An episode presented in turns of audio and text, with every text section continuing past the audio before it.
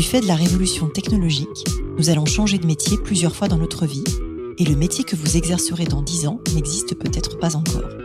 Je m'appelle Isabelle Rouen, je suis entrepreneur et fondatrice du cabinet de recrutement de dirigeants Colibri Talent.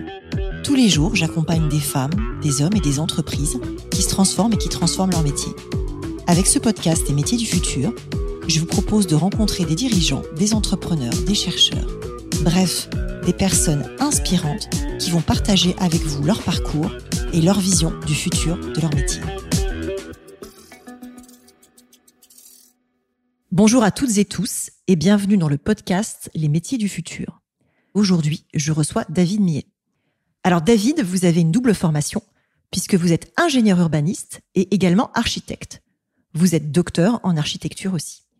Vous avez travaillé près de dix ans dans la fonction publique comme architecte urbaniste au ministère de la Transition écologique et sociale.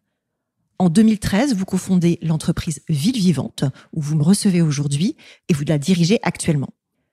Le but de Ville Vivante, c'est d'orchestrer la production des plus belles villes du XXIe siècle. Vous inventez des opérations d'urbanisme d'un genre nouveau.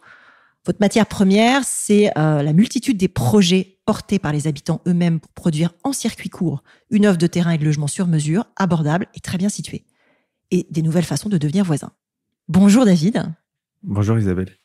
Alors après cette présentation, la première question que j'ai envie de vous poser, c'est qu'est-ce qui a fait qu'un jour vous basculez de la fonction publique et d'un ministère à euh, l'entrepreneuriat? Eh bien, on va dire c'est de la suite dans les idées. Travailler pour un ministère, je pense que c'est peut-être ce qu'il y a de plus noble euh, dans ce qu'on peut faire dans un pays.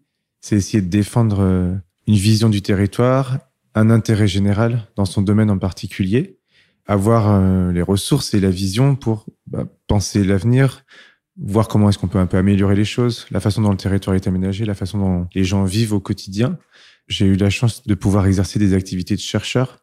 Ça m'a donné le loisir, le temps et les moyens de formuler des hypothèses, de réfléchir à la façon de transformer nos manières de produire la ville et à un moment donné, ben, on voit que les choses euh, évoluent. Le rôle de l'État aujourd'hui n'est plus celui qu'il était il y a quelques dizaines d'années. Et pour passer, on va dire, à la pratique et mettre en réaliser en fait euh, les résultats de mes recherches, en fait, j'ai pas eu d'autre choix que de passer à l'entrepreneuriat, parce qu'à un moment, il faut faire la preuve de ce qu'on avance. Voilà, ce que j'ai découvert, c'est que la preuve, il faut la faire soi-même. Donc, j'ai proposé ma démission du ministère et puis j'ai créé Ville Vivante. C'est une belle, c'est une belle histoire et j'aime bien la, la dimension de preuve en fait dans cette démarche entrepreneuriale. Ça reste très concret. Le mantra de Ville Vivante, c'est de vivifier euh, nos villages, de faire grandir nos villes, de faire vibrer nos métropoles.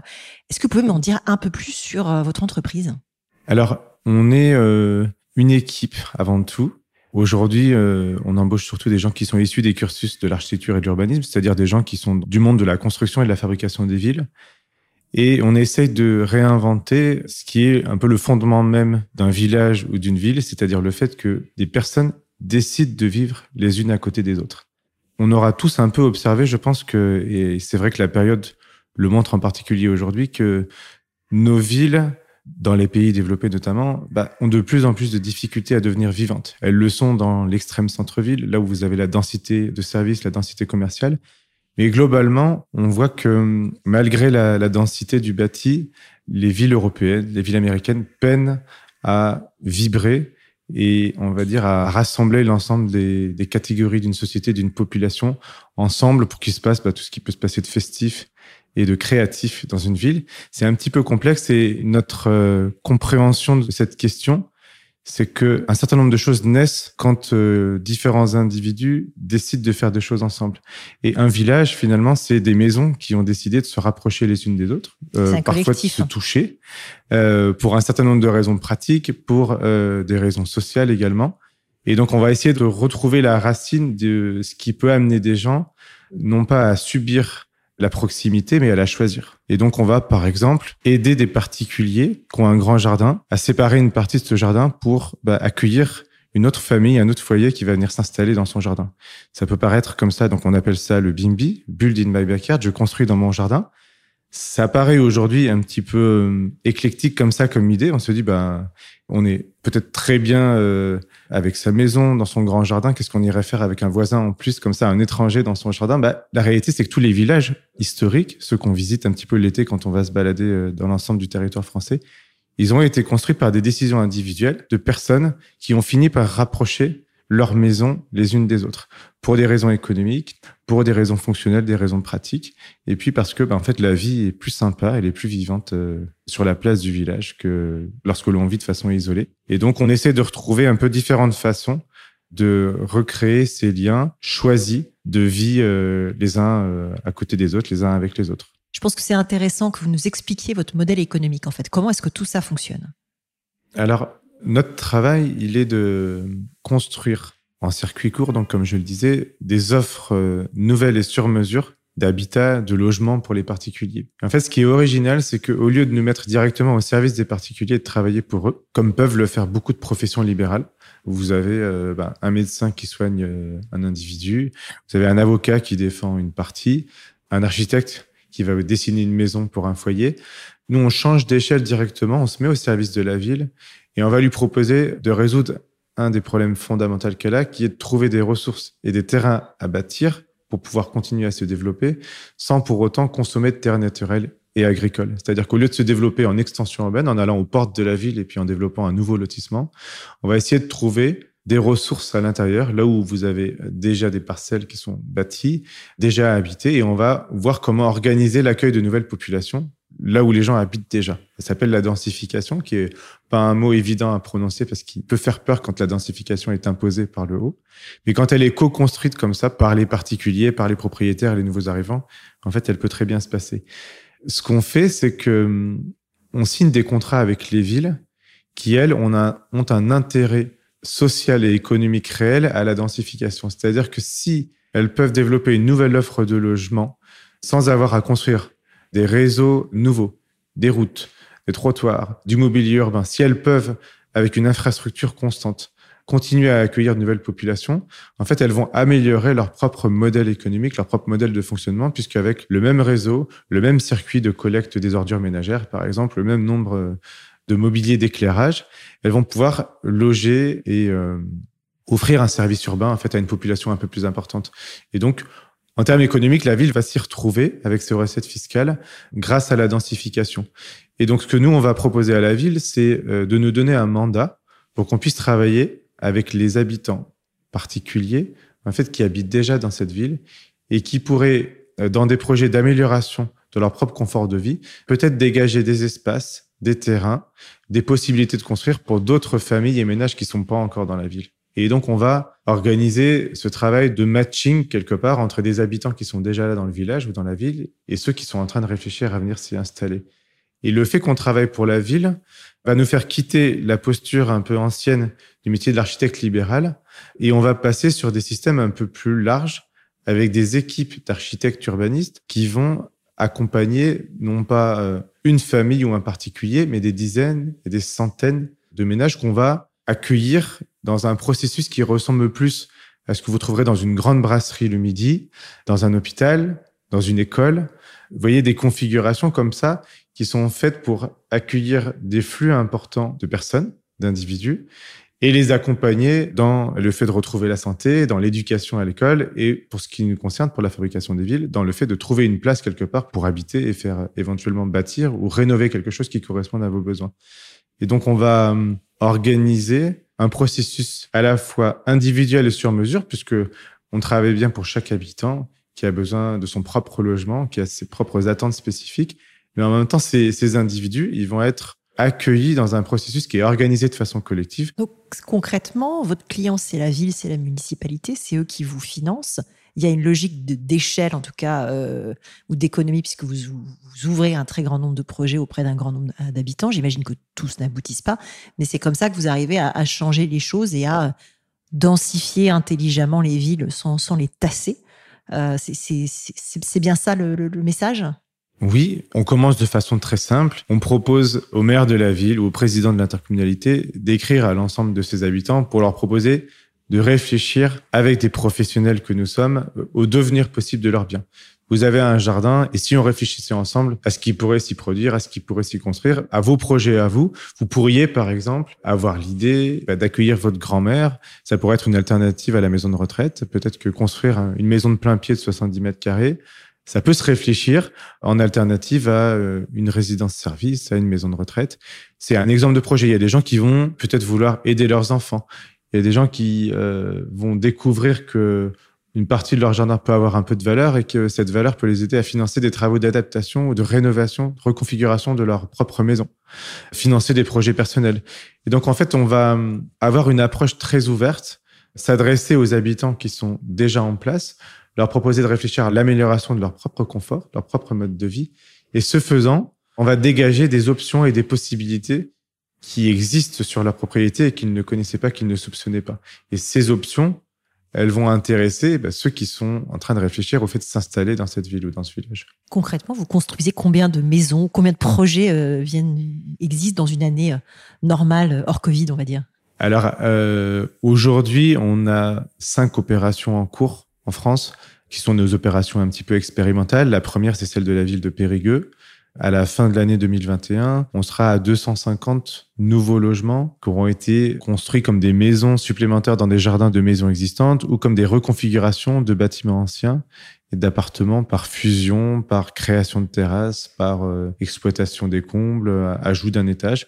Et donc, vous voyez, 250 logements dans une ville comme Périgueux qui fait 30 000 habitants ça vous donne un peu euh, l'ordre d'idée. Ça commence à devenir des vraies opérations. Voilà, Oui, ça, ça, a un impact de 150 logements. On peut se dire que c'est 1000 habitants euh, à la grosse louche. Euh, enfin, tout le monde n'est pas une famille de quatre personnes. Mais Exactement. Voilà.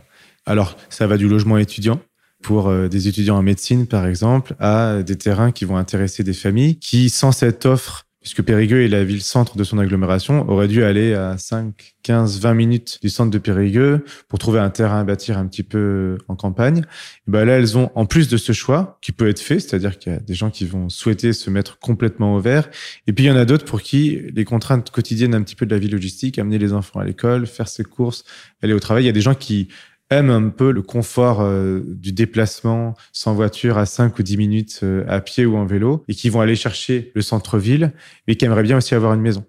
Et donc, euh, avant qu'on arrive à Périgueux, vous aviez trois, quatre terrains à bâtir chaque année par an qui se. Ah oui, c'est minuscule. et qui, voilà, qui se faisaient construire. nous, on essaie de viser aujourd'hui des quantités à 40, 50 terrains par an. Donc tout d'un coup, c'est comme si vous aviez ben, un lotissement chaque année qui naît simplement, au lieu de le faire sur un terrain vierge, ben, il va être disséminé comme ça dans tous les quartiers de la ville et il va être produit par euh, autant d'habitants particuliers qui euh, sont en train, eux, de reconfigurer aussi leurs biens pour leurs propres besoins. Donc en fait, on est sur la création du lien choisi et vous parlez également de renouvellement urbain en filière courte. C'est quoi exactement une filière courte en urbanisme et en architecture? Alors, Aujourd'hui, la, matière première de l'architecture et de l'urbanisme, en fait, c'est le terrain à bâtir. On a une difficulté principale, c'est que euh, de plus en plus, l'ensemble des personnes qui vivent dans une société a besoin ou souhaite habiter à peu près au même endroit. On a les grandes villes qui euh, captent une grande partie de la croissance démographique du pays, qui créent les emplois, qui créent le dynamisme économique, dans lesquelles beaucoup de personnes a besoin de venir s'installer avec sa famille. On prend l'île de France, par exemple, c'est une dizaine de millions d'habitants. C'est à la fois un choix euh, de carrière, un choix de, de, parcours professionnel, un choix familial, et en même temps, c'est aussi une contrainte parce qu'il y a un certain nombre de domaines dans lesquels euh, vous pouvez exercer qui euh, vont vous contraindre en fait à, à venir euh, travailler dans cette région. Dans cette région, il y a déjà du monde, et donc si vous voulez venir vous installer, il faut trouver un endroit, il faut trouver une place pour venir. Cette place, c'est un foncier, un terrain dans lequel les documents d'urbanisme vont vous autoriser à construire. Et il se trouve que ces terrains sont en nombre limité et qui sont déjà la propriété bah, de personnes qui sont venues s'installer un petit peu avant. Et donc le circuit court en urbanisme, c'est de faire en sorte que le foncier, qui est euh, donc la possibilité de venir s'installer quelque part, qui appartient déjà à un particulier, eh ben, au lieu de la faire transiter par un certain nombre d'opérateurs, qui peuvent être des aménageurs, des promoteurs, dans l'ancienne façon de construire les villes, qui, est encore très présente aujourd'hui, mais on va dire qui, fabriquait toute la chaîne du logement pour vous livrer un produit fini qui était le logement prêt à habiter. on va faire en sorte que ce foncier, au lieu de transiter par ces opérateurs, passe directement d'un particulier, par exemple le propriétaire d'une maison avec un jardin, à un autre particulier qui va pouvoir l'acheter en tant que terrain à bâtir et lui y faire bâtir son habitat, son lieu de travail dans votre jardin. Et donc là, vous avez un exemple de circuit court euh, en urbanisme. C'est effectivement très malin. On parle d'architecture et on parle euh, d'urbaniste du futur, architecte du futur. Ces deux métiers, qu'est-ce qui vous inspire et en quoi est-ce que architecte du futur, par exemple, ça va être différent d'un architecte traditionnel? Alors, j'aurais envie de vous dire que l'architecte du futur, il va être urbaniste. Je crois que quand vous prononcez le mot architecte, tout le monde a en tête l'image d'une maison ou d'un bâtiment, c'est-à-dire celui qui coordonne l'édification d'un lieu de vie ou d'un lieu d'activité professionnelle. Quand je vous dis que l'architecte du futur sera peut-être un urbaniste, c'est parce que je crois que la question principale est en train de changer. La difficulté n'est plus de savoir est-ce qu'on peut ou est-ce qu'on sait bien construire un bâtiment. Alors, il reste tout un tas de problématiques sur la qualité de la construction, sur euh, le circuit court sur les matériaux de construction, par exemple. Mais de plus en plus, on voit que ce qui est la question décisive pour les habitants, c'est de savoir où est-ce que je vais pouvoir vivre. Est-ce qu'il y a une place pour moi? Et c'est euh, de passer de la question de quel bâtiment je vais construire pour telle entreprise ou pour telle famille à la question comment est-ce que nous, professionnels de l'aménagement du territoire et élus, on va pouvoir trouver une place pour chacun en ville, pas trop loin des écoles, pas trop loin des emplois, pas trop loin des services, sachant que de plus en plus, en fait, on a des difficultés à trouver des emplacements pour tout le monde. Et donc, l'urbanisme, c'est quelque part la même discipline que l'architecture, mais qui prend un point de vue un peu plus global de l'ensemble de la société et qui essaie de trouver une place pour tout le monde. Personne ne doit dormir sous un pont, personne ne doit habiter à plus d'une heure, une heure et demie ou deux heures de son lieu de travail. Il faut qu'on trouve une façon d'organiser les lieux d'habitation de tout le monde pour que euh, bah, on diminue la distance euh, que chaque matin vous devez parcourir pour aller travailler, pour emmener vos enfants à l'école. Il faut qu'on fasse en sorte que chacun puisse avoir une vie quotidienne agréable, confortable et que la ville ne pèse pas autant qu'elle le fait aujourd'hui sur le quotidien des Français. Quand je vous dis l'architecte du futur, c'est un urbaniste, on le voit très clairement. Quand, euh, vous voyez, aujourd'hui, je vous reçois à Paris, en Ile-de-France, si vous regardez l'heure à laquelle se lèvent les gens le matin, c'est le résultat d'une contrainte d'urbanisme, c'est-à-dire que c'est le résultat d'une contrainte de logistique, du temps que ça prend bah, de s'occuper des enfants le matin, de les emmener à l'école, puis d'aller au travail. Le nombre d'heures que des parents peuvent passer avec leurs enfants dans une journée, si vous enlevez les temps de travail, les temps de trajet qui sont liés à l'urbanisme, en fait, c'est directement contraint par la plus ou moins bonne organisation qu'on a réussi à implémenter dans la ville. Voyez? Je pense que c'est aussi contraint par, le télétravail qui est très en vogue en ce moment avec la, pandémie qu'on vit. Donc, il y a un double, effet de balancier.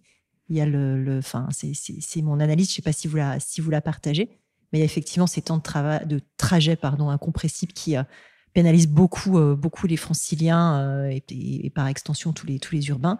Et en parallèle, la possibilité en partie de travailler chez soi qui permet de récupérer du temps, ce, qu'on a tous goûté en 2020.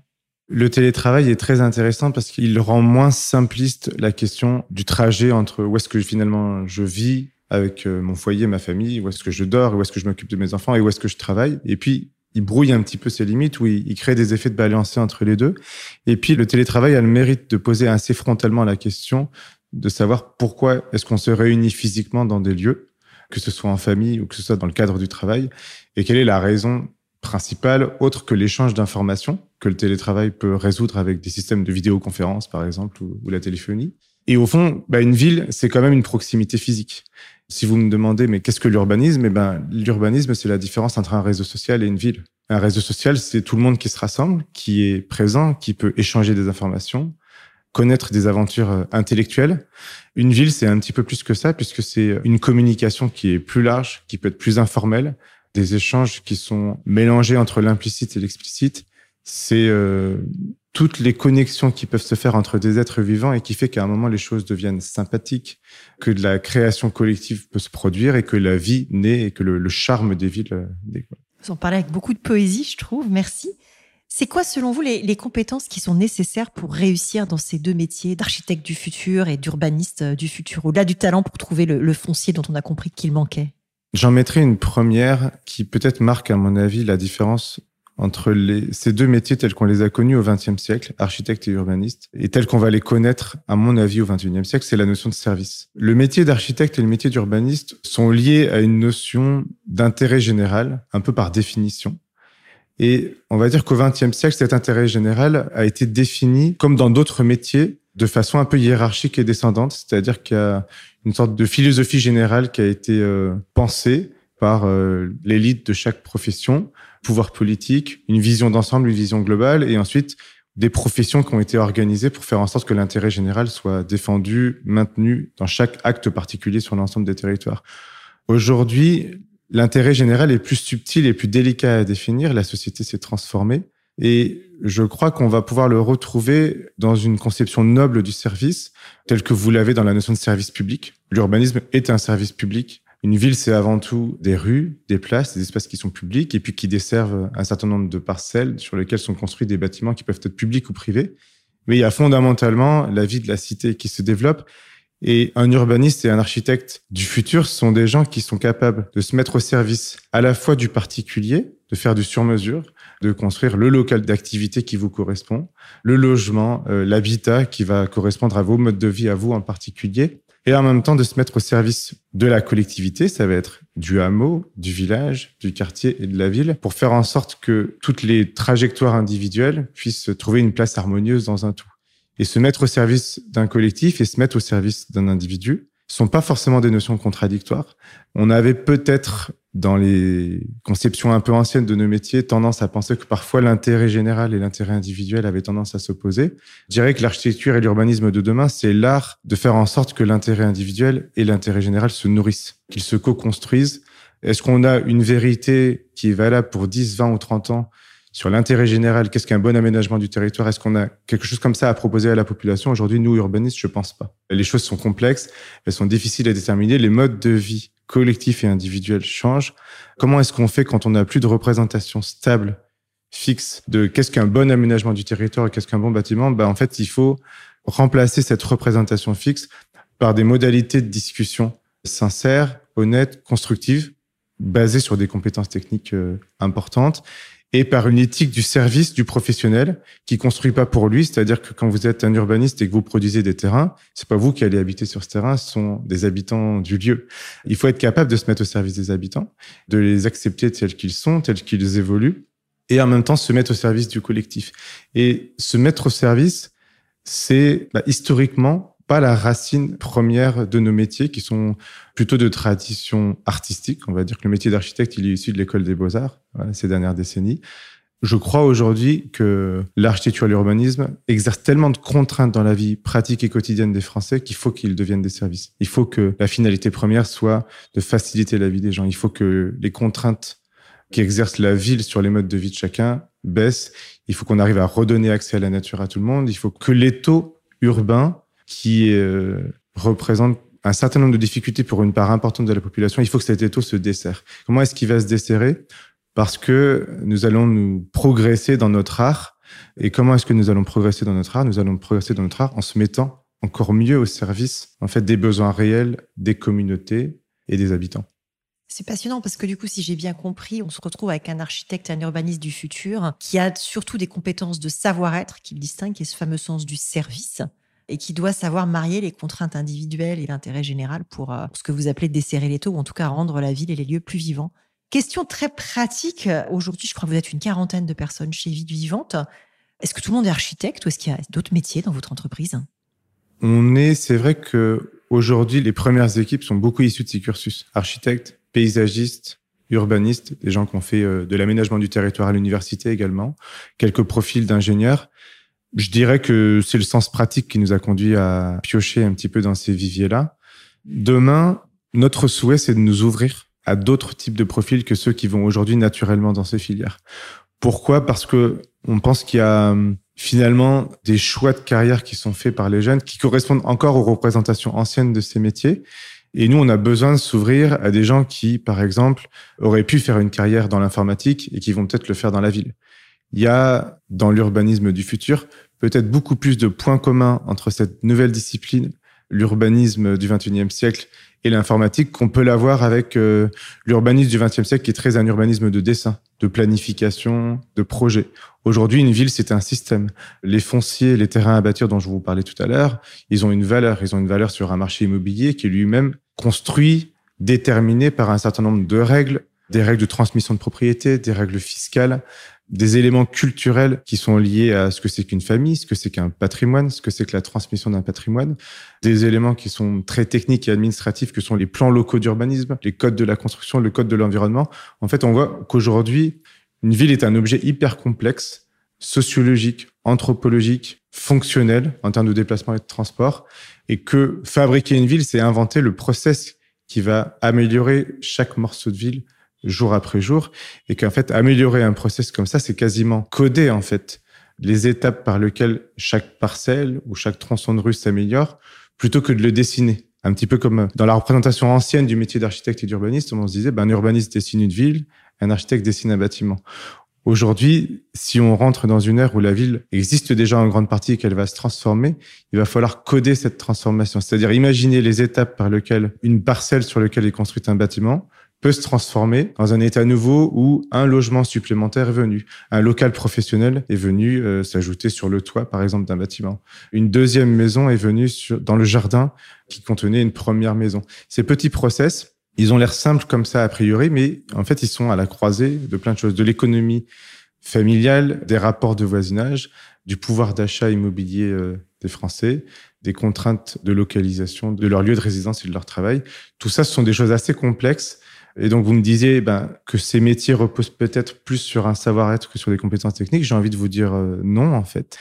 Je crois que si on veut se mettre au service de façon plus performante des particuliers comme de la collectivité, en fait, on va avoir besoin de développer des compétences techniques qui sont supérieures à celles qu'on a connues par le passé. C'est cette qualité de service qu'on va rechercher qui va nous imposer de faire un travail de recherche et développement pour qu'au lieu d'imposer cet étau et ces contraintes, en fait, à chaque particulier, on trouve les façons d'organiser ces process pour qu'en fait, on libère de nouvelles options pour les particuliers, pour qu'on libère de nouvelles options pour le développement des villes. Comment est-ce qu'on fait pour qu'on crée plus de liberté à partir de toutes ces contraintes? Ben, En fait, par une faculté de conception. C'est l'art d'imaginer euh, sur chaque terrain, dans chaque ville, dans chaque territoire, les formes sur mesure qui vont pouvoir en fait résoudre les contraintes, les libérer et fabriquer plus de choix de modes de vie, de façon de vivre pour les particuliers comme pour les collectivités. Ça, ça repose vraiment sur des compétences techniques qui sont fortes. Très belle définition du coup euh, complémentaire du métier d'architecte et d'urbaniste. Vous recrutez en 2021 On recrute euh, au moins une dizaine de personnes à Covid constant. On va dire que si la conjoncture reste un petit peu dans la difficulté dans laquelle elle est aujourd'hui, il est possible qu'on recrute plus. Les opérations que nous développons sont en train de porter leurs premiers fruits. Les preuves des façons de faire la ville que nous développons sont en train de venir. Les villes s'y intéressent c'est une vraie voie d'avenir. Aujourd'hui, euh, vous l'avez dit, on est une petite quarantaine. On transforme les essais qu'on est en train de développer. Le besoin auquel on répond est illimité. C'est-à-dire qu'il y a aujourd'hui en France, bien sûr que l'Île-de-France concentre euh, une grande partie des difficultés de l'organisation des villes, les grandes métropoles également. Les territoires ruraux sont dans la difficulté aussi. Les villes moyennes ont des difficultés de croissance dans les agglomérations. C'est l'ensemble de notre territoire, en fait, qui a besoin de se transformer, qui a besoin de se renouveler, qui a besoin de produire une offre d'habitat qui correspond aux désirs et aux modes de vie d'aujourd'hui. Et il y a un travail très, très important à faire qui, n'est pas fait aujourd'hui. Donc le terrain de jeu est illimité. Ce qui m'intéresse dans votre expression, c'est l'expression à Covid constant. Comment ça vous a impacté le, le Covid? Est-ce que ça vous a impacté déjà? Et comment? Jusqu'ici, on avait une croissance assez importante. Chaque année, euh, on multipliait la taille de nos activités par un et demi ou par deux de façon alternée. En 2020, c'est la première fois qu'on vous est... faites rêver quand vous dites ça. en 2020, on a maintenu nos activités. Voilà, pour la première fois. Mais on a progressé sur le contenu, sur la qualité. Alors, ça a été économiquement difficile, comme pour tout le monde. Les choses se sont ralenties. Il y a eu les élections municipales qui ont été perturbées également. Ville Vivante euh, travaille pour les villes, pour les villages, pour les collectivités. Donc, il y a eu euh, une forme de flottement en 2020 qui s'est ajouté à la crise euh, du Covid. Ce que ça nous a donné l'occasion de faire, par contre, c'est que dans ce temps un peu ralenti, ça nous a offert l'opportunité à toutes nos équipes d'aller toucher des sujets un peu plus profonds, un peu plus difficiles, qui sont plus délicats à traiter dans le flot opérationnel quotidien. Et donc, on a mis à profit ce temps pour poser des bases, puis euh, faire des choses que vous pouvez pas faire tous les jours quand, euh, quand vous êtes à plein régime. Question peut-être un peu plus générique, puisqu'on est sur un podcast qui parle des métiers du futur. Comment est-ce qu'on devient architecte Et corollaire de cette question-là, comment est-ce qu'on devient chercheur ou docteur en architecture? Je vous avoue qu'en préparant l'émission, j'ai découvert qu'on pouvait être docteur en architecture. Je savais pas qu'on faisait des thèses en architecture. Voilà, ça m'a interpellé. C'est quoi le, le parcours euh, alors, le parcours, je le connais pas. Je crois qu'aujourd'hui, j'imagine qu'il y en a beaucoup de différents. Je peux vous parler du mien?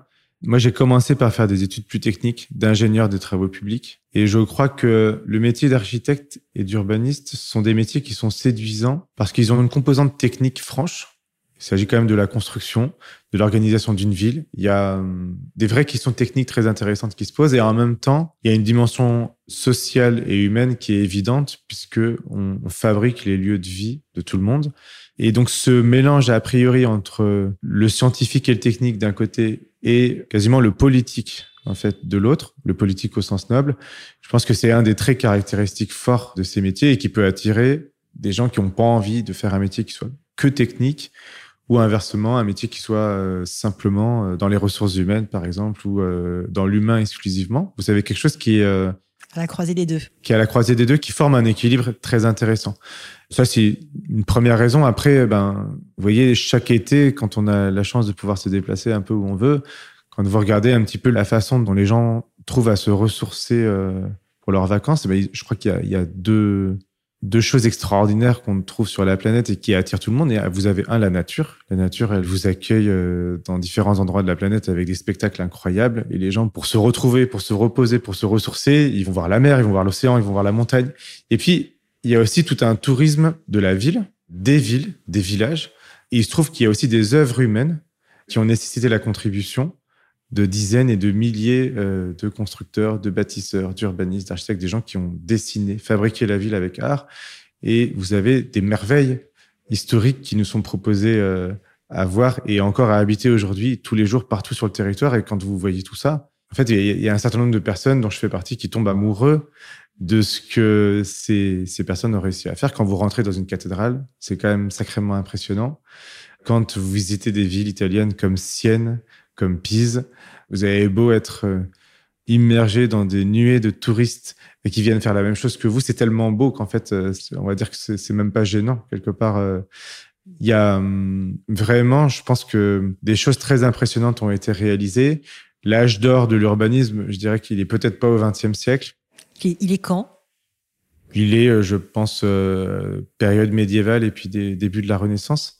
Quand vous prenez bah, les grandes villes françaises, par exemple, plus vous vous rapprochez du centre, plus vous remontez dans l'histoire. Et plus on recule dans le temps, en fait. Du 19e au 18e, au 17e siècle, les murs CP6. Alors, c'est pas les mêmes organisations sociales qui sont à l'origine de tout ça, mais vous avez une qualité du bâtiment, une noblesse, une force un petit peu de l'art qui s'est exprimé à travers les villes, qui se renforce. Aujourd'hui, ben, c'est vrai que la ville du 20e siècle, elle est un faisceau de contraintes qu'on n'a pas encore réussi à bien organiser. Depuis votre poste de, de dirigeant de ville vivante, Qu'est-ce que vous voyez euh, aujourd'hui comme changement dans les métiers liés à la technologie? On a parlé un tout petit peu au début de ce podcast avec le côté euh, codeur, entre guillemets, de, l'urbaniste pour pouvoir euh, trouver du, foncier. Mais qu'est-ce que la technologie, fondamentalement, change au métier, au métier que vous abordez?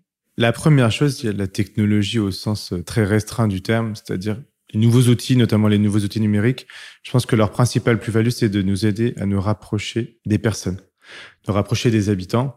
Quand je dis nous rapprocher, c'est que ce sont surtout des outils de communication. Je prends par exemple tous les outils de dessin en trois dimensions en temps réel. C'est des choses qui rendent extraordinairement compréhensible notre travail par les habitants, par les particuliers et même par leurs enfants.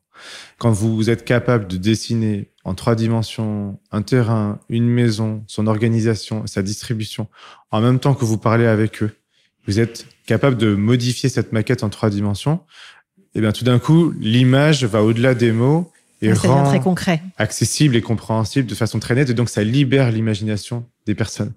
Et ça, en même temps, ça nous rapproche, nous, architectes urbanistes, ça nous rapproche de leurs aspirations, de ce qu'ils pensent. Et puis, ça améliore vraiment le contact. Vraiment, la contribution principale, c'est une, contribution de communication.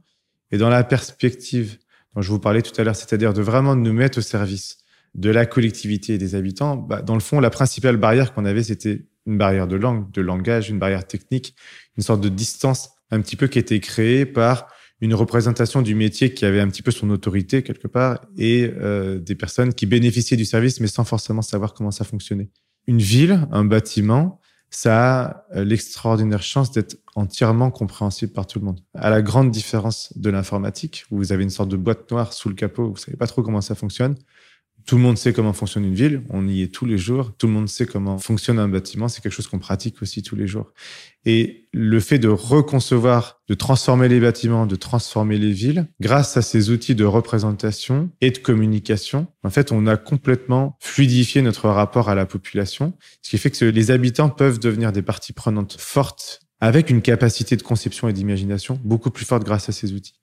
Ça, serait la première réponse que je vous ferai. Et après, sur la technologie, je pense qu'on peut aussi regarder le terme de façon moins littérale ou moins stricte et voir que l'ensemble des métiers qu'on développe forment une technologie. J'aurais même envie de vous dire qu'un métier, c'est une technologie. Avant qu'il y ait l'ordinateur et le numérique, avant même qu'il y ait les machines, en fait, il y avait des organisations humaines qui délivraient des services avec des process, avec des algorithmes. J'aime bien prendre l'image du service postal, qui est euh, une technologie de communication, en fait, qui euh, a été inventée, installée, rendue concrète et efficace par une grande logistique, l'invention de métiers, dont des métiers euh, tout à fait emblématiques, comme le métier de facteur, par exemple. J'ai découvert la puissance de ce que c'est qu'un métier quand euh, mes enfants, à 4 ans, 5 ans, ont commencé à m'expliquer les métiers qu'ils voulaient faire. J'ai mon fils qui voulait devenir facteur. Et je me suis dit, quel marketing, quelle marque employeur du métier de facteur. Mais en fait, c'est pas compliqué. Au début, les bureaux étaient euh, chez moi. Tous les jours, le facteur sonnait à la porte pour amener euh, le courrier de Ville Vivante. Et en fait, eh bien, avec euh, la casquette, le vélo, le service rendu, le, sourire que vous avez quand vous le ouvrez lien social, en fait. le lien social, vous ouvrez la porte, ben, vous avez le sourire. Il y a peut-être une bonne nouvelle qui vient avec le facteur. Ben, vous voyez qu'en fait, la technologie au sens général du terme, c'est-à-dire rendre un service d'une certaine façon de façon fiable, vivante, rentable. Au fond, chaque métier ou chaque ensemble de métiers est une technologie. Et si on élargit un petit peu cette vision, eh ben nous, notre travail, lorsqu'on essaie de passer de l'urbaniste et de l'architecte du XXe siècle à celui du XXIe siècle, il est de réinventer une technologie, de passer de la technologie de l'architecte libéral, de l'urbaniste libéral, qui euh, en fait a un modèle d'exercice euh, et de création de valeur, à un autre modèle plus collectif, où en fait le client principal ça devient la ville, où le service devient gratuit pour le particulier parce qu'en fait il est devenu viable dans le modèle économique de la ville, où les personnes sont accueillies dans une logique individuelle sur mesure mais en même temps en groupe. En fait, on change un petit peu l'ensemble de l'organisation du service et on change la technologie au sens où les compétences qu'on va attendre de chaque architecte ou de chaque urbaniste à son poste sont pas les mêmes quand vous jouez la forme d'une équipe en collectif que quand vous êtes euh, libéral à votre compte tout seul et que vous devez être capable de répondre à peu près à toutes les questions euh, tout seul. Quand vous jouez en équipe, eh ben, vous pouvez commencer à répartir les rôles, vous pouvez commencer à avoir euh, des formes de spécialisation ou d'approfondissement de certaines compétences que vous n'avez pas quand vous exercez seul il, y a plus, d'expertise. Et effectivement, la réponse en deux parties est intéressante puisque la technologie, d'un côté, elle amène quelque part la pédagogie du projet auprès des populations. Ça, c'est un vrai, un vrai levier. J'aime bien terminer par des questions un peu plus personnelles. Et je voulais savoir comment est-ce que vous conciliez votre vie pro et votre vie perso? Comment ça fonctionne quand on est chef d'entreprise et architecte urbaniste? C'est pas une question facile. Euh, créer une entreprise, vouloir développer une nouvelle technologie, transformer votre métier, c'est quelque chose qui demande beaucoup d'énergie. Et en même temps, votre famille, vos enfants, vos proches ont aussi besoin d'attention et d'énergie. Et donc, je pense que l'équilibre, c'est un équilibre dynamique. Quand vous donnez beaucoup à votre passion, à votre métier, si les choses se passent bien, et ou alors c'est peut-être même un indice du fait que les choses se passent bien, ben, ce métier, cette passion vous rend cette énergie. De la même façon, et je l'ai découvert euh, quand euh, mes enfants sont arrivés, on peut se dire, bah, avoir un enfant, deux enfants, c'est peut-être euh, une contrainte professionnelle au moment où vous avez besoin de, vous concentrer, beaucoup d'énergie, beaucoup de temps. Bah, il se trouve que les enfants, bien sûr, vous prennent des choses, vous demandent du temps, de l'attention. Et en même temps, ils vous donnent tellement de vie, d'amour, d'échange, et ils vous font découvrir tellement de choses que, dans le fond, les choses s'alimentent l'une l'autre. Et donc, le point commun à tout ça, c'est la vie, c'est la découverte c'est la connaissance. Je vois pas intellectuellement, point de vue de ma compréhension de ce que c'est qu'une ville, de ce que c'est qu'une famille ou de ce que c'est qu'une enfance, je vois pas de barrières et de frontières. Les choses, elles sont euh, communes parce que c'est les êtres humains qui coopèrent les uns avec les autres. Et après, c'est pas aux mêmes heures de la journée. Mais par contre. on dort moins quand on a des enfants en général. Voilà. Créer un métier, créer une entreprise, et euh, fonder un foyer et puis euh, donner euh, une bonne éducation à des enfants, il y a beaucoup de points communs à tout ça, je pense. Et donc, c'est des choses qui se nourrissent les unes les autres. Est-ce que vous pourriez me décrire une de vos journées type Oui. Allez-y, je vous écoute. Je sais pas si je la recommanderais à beaucoup de personnes. Bah, je, vous allez me faire peur, c'est ça? Non, j'ai.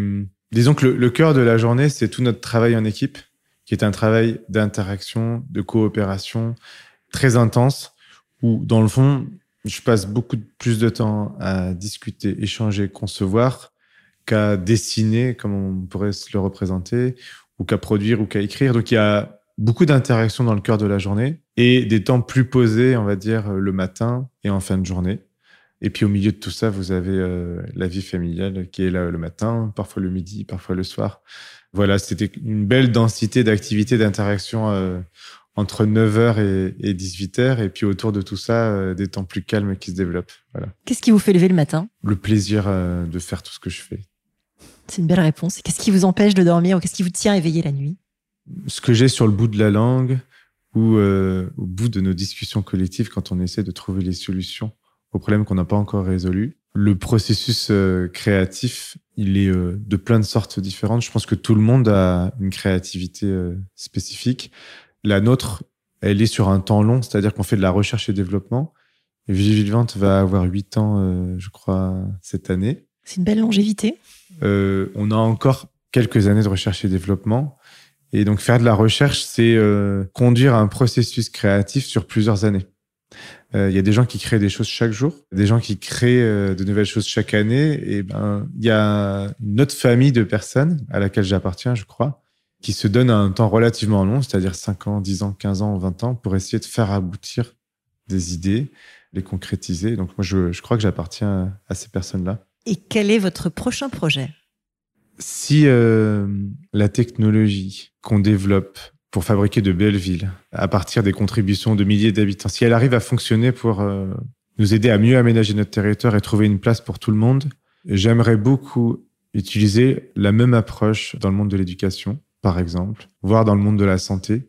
Je crois que passer d'un métier libéral à euh, une version en sport collectif, dans un esprit de service, fondé sur des compétences techniques très poussées, je pense que ce modèle qu'on est en train de développer, j'intuite qu'il pourrait donner des résultats vraiment intéressants dans d'autres domaines. Et c'est vrai que je crois que l'expérience de le développer dans ce domaine de la ville, elle est déjà extraordinaire, mais euh, connaître le plaisir de vivre la même aventure dans un autre domaine, je crois que ce serait... euh, ouais, j'en serais très heureux. Si nos auditeurs veulent vous contacter euh, sur LinkedIn, par mail, euh, sur Twitter, quel est le meilleur moyen de vous joindre? Tous les moyens. Tous les moyens. Le téléphone, le mail, euh, les réseaux sociaux. Ce sera Super. avec plaisir. Eh ben, merci beaucoup, David. Euh, À très bientôt et merci de, de votre temps et de cette inspiration. Merci à vous. Merci d'avoir écouté cet épisode des métiers du futur jusqu'au bout. Si vous avez aimé cette discussion, je vous encourage à noter le podcast sur vos différentes plateformes d'écoute et à le commenter, en particulier sur Apple Podcast. Cela nous aide grandement à progresser en termes d'audience. N'hésitez pas à me faire part de vos commentaires ou à me suggérer de nouveaux invités en me contactant par mail ou via LinkedIn. Prenez soin de vous et à très bientôt.